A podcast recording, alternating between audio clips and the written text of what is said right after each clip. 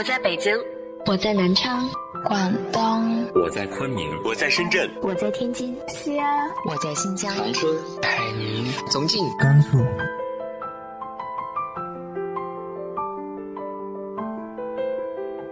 这里是 FM 幺八零八四，昨天的你的现在的未来，我是主播背着吉他的蝙蝠女侠。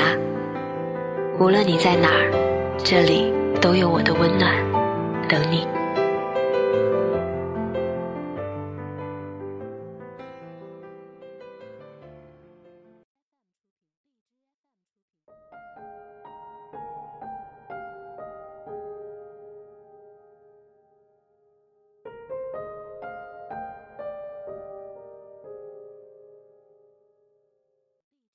嗨，亲爱的你，晚上好。上天从来不会特别的厚待一个人，我们能做的就是用自己的力量去创造幸福，创造机会。今天和大家分享的文章来自于豆瓣作者水晶心的《盲人张姐》。北漂已经快十年了，我一直住在睡城。为什么称为睡城？是因为这里的人都是早晨匆匆忙忙上班去，晚上七八点以后才回来，更有甚者是晚上十一点以后。白天这里空空荡荡，路上几乎没有行人，商场里更是生意惨淡，顾客寥寥无几。多年前这里房租便宜，再加上互联网技术刚刚兴起，国家为了扶持 IT 产业。在西二旗附近建了软件园，百度、腾讯、新浪、网易等诸多大型互联网企业都在这里纷纷盖楼。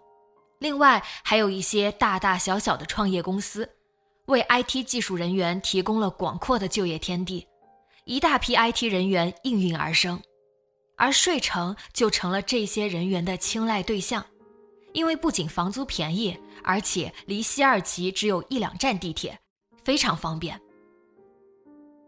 因为都是写软件代码，IT 技术人员被人们称为程序员或者是程序员。格子衬衫、卫衣、冲锋衣是程序员的着衣风格，油头、驼背、两眼无神是程序员的外貌特征。肩背僵硬、脊椎弯曲、腰肌劳损是程序员的身体状态。这类人群就是前段时间网络上流传的。月薪五万却过着月薪五千的生活的人，当然，月薪五万是夸张手法，毕竟月薪五万的人是少数，反映的事实就是工资高、消费低，因此程序员在找对象方面非常的抢手。由于这群人肩颈经常出现问题，所以他们需要时不时的去找按摩师傅去推一下后背，否则由于颈椎长期弯曲，容易背部疼痛。严重的还会伴随头晕的症状。经济市场的法则是有需求就要有供给，所以我们小区旁边的那一条街道上出现了四家盲人按摩店，家家生意红火。比起华夏良子这样的高级场所，这里可谓是福地，价格只有华夏良子的四分之一。盲人师傅的手法一点不比华夏良子的差，确实能解决这个群体痛点。虽然环境差了一点，但是在消费降级的经济环境下，大家还是络绎不绝地涌向这里。而且这里营业时间到晚上十一点半，有些人十点多下班还可以来这里舒缓一下背部的酸痛，第二天接着上班。每个店里师傅都不会太多，所以经常需要提前预约，否则去了也没有位置。虽然我在这里住了这么久。但是一次都没有来过，因为之前单位经常组织羽毛球活动，一周一次，再加上平时我运动也多，足以让颈椎可以活动开。今年公司羽毛球因故停止，我的肩颈也逐渐僵硬起来。上周感觉背部酸痛，头也昏昏沉沉，各种转动脖颈也无济于事。之后来到全国连锁的那个盲人按摩店里碰碰运气，看看有没有空位。等了半个小时，终于等到一个位置。那个师傅是个四十多岁的女技师。由于我是第一次按，师傅用了很大的力气才推开了我的肌肉，我感觉他用大拇指一下一下的划到肌肉上，每划一下就有一种骨肉分离的感觉，我疼得龇牙咧嘴，他累得气喘吁吁。他劝我以后一周来推一次，这样背部肌肉渐渐松开了，就不会那么难受了。我回去之后果然感觉头轻松了好多，肩颈也没那么酸痛了，决定下周再去一次。我怕排不上队，这次特意提前约了这个女技师。下班后匆匆赶过来，人也不是很多。她已经坐在沙发上等了，手里拿着一个盲人用的手机，手机里不停地发出一个女人僵硬的声音。我到了之后，她迅速收起手机，走到相应的地方，拿上毛巾、床单等物品，快速给我铺好，丝毫没有感觉出他看不见。所以我心里觉得他可能是低视力，应该能隐约看到一些光。这次再按就比上次好多了，没那么疼痛，他也没那么吃力了。后来隔壁师傅和客人走了之后，只有我们两个人，我开始跟他聊天。您姓什么呀？我姓张，那我以后就叫你张姐吧。你们在这里工作是有提成的，对吧？对，拿提成，没有底薪，一个小时给我们二十五块钱。如果一个月超过一百六十个小时，后面的就是一小时二十六块；超过两百个小时就是二十七块。不过，除了最好的那个师傅，我们一般都超不过一百六十个小时，基本上都是一百五十个小时，一个月差不多四千块钱。哦，那您住在哪儿呀？你们下班晚，晚上回家不方便吧？我们就住在店里，他们这里是管吃管住，四千块钱我就净落下了。哦，那还不错哎，省得来回路上跑了，冬天晚上也冷，再加上这边房租也高，现在租一套房子都要六千多块钱呢。是呀，所以我现在也很满足，平时我也没什么开销，夏天添一件衣服，冬天添一件衣服。我也不买那么贵的，夏天凉快，冬天保暖就行。至于好不好看，对我来说也不重要。是啊，衣服可不就是这样，不用买太贵的。要是不喜欢了，丢了也不心疼。我平时也是一百多块钱的衣服。张姐如同找到了知音，高兴地说：“你也买一百多块钱的衣服呀？像你们平时也休不了假。”别人放假的时候，你们都是最忙的时候，很难请到假吧？你是哪里人啊？多长时间回家一次？张姐说：“我是山西临汾人，回家可没准儿。事情多的时候就回去的多，没事我也不回家。像今年，我七月份回去一次，九月份又回去一次。七月份回家是因为我女儿上学的事，她学习不好，高中没考上。”我给她找了一个学校读，也是高中，但是没有学籍。那能参加高考吗？可以参加高考，但是没有高中毕业证。那没关系啊，考上了大学，有了大学毕业证，没有人会看你高中毕业证的。您跟您女儿说，让她好好学，考一个大学就好了。张姐憨憨的笑了笑说：“我说了呀。”她说。我也好好学了，可是就是学不懂，学不进去啊！我说人家正常人家的孩子，平时除了学习还要干家里农活，我一个盲人，为了让你好好学习，啥都不让你干，你还学不好？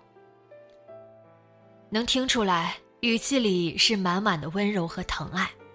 接着又说：“我不打算让他继续上高中了，还是出来学个技能，想让他学护工，适合女孩子。”而且能长期干着，也不是很累。平时就帮人翻翻身，或者指导病人家属怎么护理病人就好。我说，这样也好，以后护工肯定很缺少的，除了医院，养老院也是需要的，这倒是个好方法。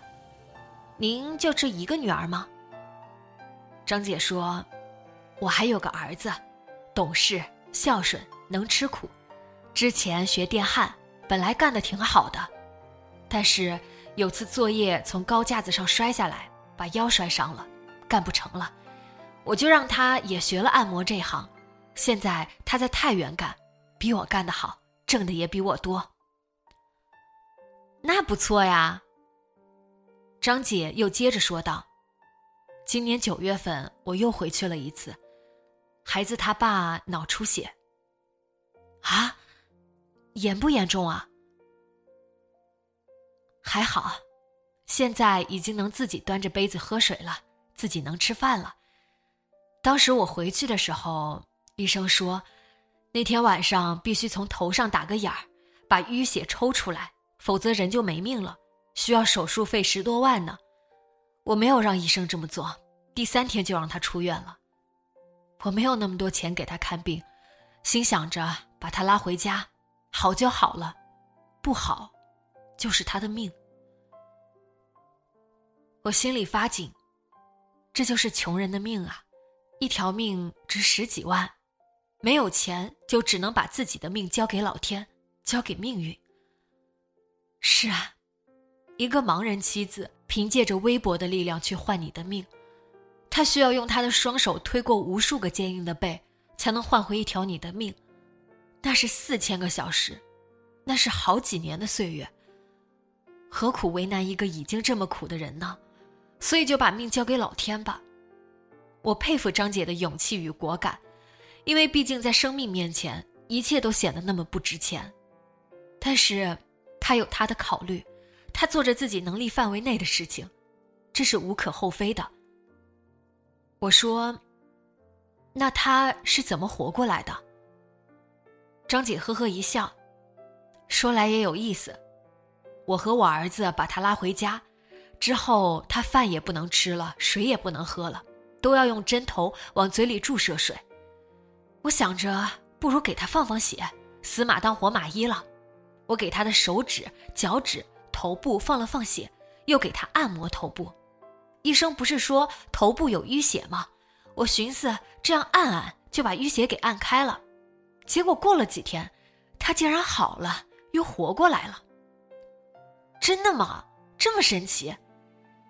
张姐咯咯笑，说的就是呀。那现在谁照顾他呀？我把他送到养老院去了。我看不见，在家没法照顾他，儿子和儿媳妇儿还要挣钱养家，女儿要上学，她每天还要用纸尿裤，我得赶紧出来挣钱，这样的话，她的费用，我女儿的费用就都有了，我儿子也可以在外边放心赚钱，生活一下子就转开了。是呀，生活一下子就转开了。老天总是给人的生活打上各种死结，但是我们总得想办法把它解开，顺便捋顺了，才能让生活继续下去。我说：“您这样做是对的，而且他年轻，很快就会恢复的。您能看见一点光，对吧？”张姐说：“我是全盲，啥也看不见。我两岁的时候出荨麻疹。”医生开药开猛了，疹子在短时间内连续往外冒，结果导致高烧不退。等烧退下去的时候，眼睛就看不见了。那这可是医疗事故呀！是啊，当时谁懂呀？只能认命了。我心里感慨万千，一个人的不谨慎毁了另外一个人的一辈子。不过张杰很乐观，又坚强勇敢。这可能是老天赐给他的另外一份礼物吧。走的时候，我认真看了张杰一眼，他左眼紧闭，右眼瞪得圆圆的，却无光无神。我跟张姐道了谢，说了再见，出了门，刺骨的风吹来，我裹紧衣服继续前行，心里感慨万千。芸芸众生，老天又曾善待过谁？老天不会因为你是个盲人，就让你生活幸福美满、一帆风顺，让你安享岁月静好；不会因为你是个盲人，就让你儿子出人头地，女儿天资聪颖，让你不用费心劳神；不会因为你是个盲人，就让你的丈夫健健康康、能力超群，让你衣食无忧；不会因为你是个盲人，就让所有的事情如你的意。所以，你坚强。勇敢、果断，用自己的力量撑起一个家。不过，我还是希望上天善待你。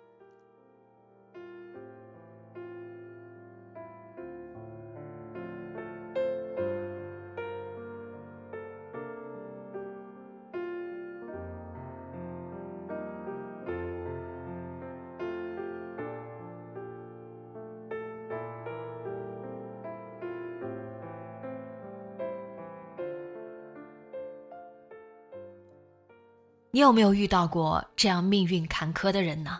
直接在节目下方留言分享给我吧。今天的节目就到这里，今晚做个好梦，晚安。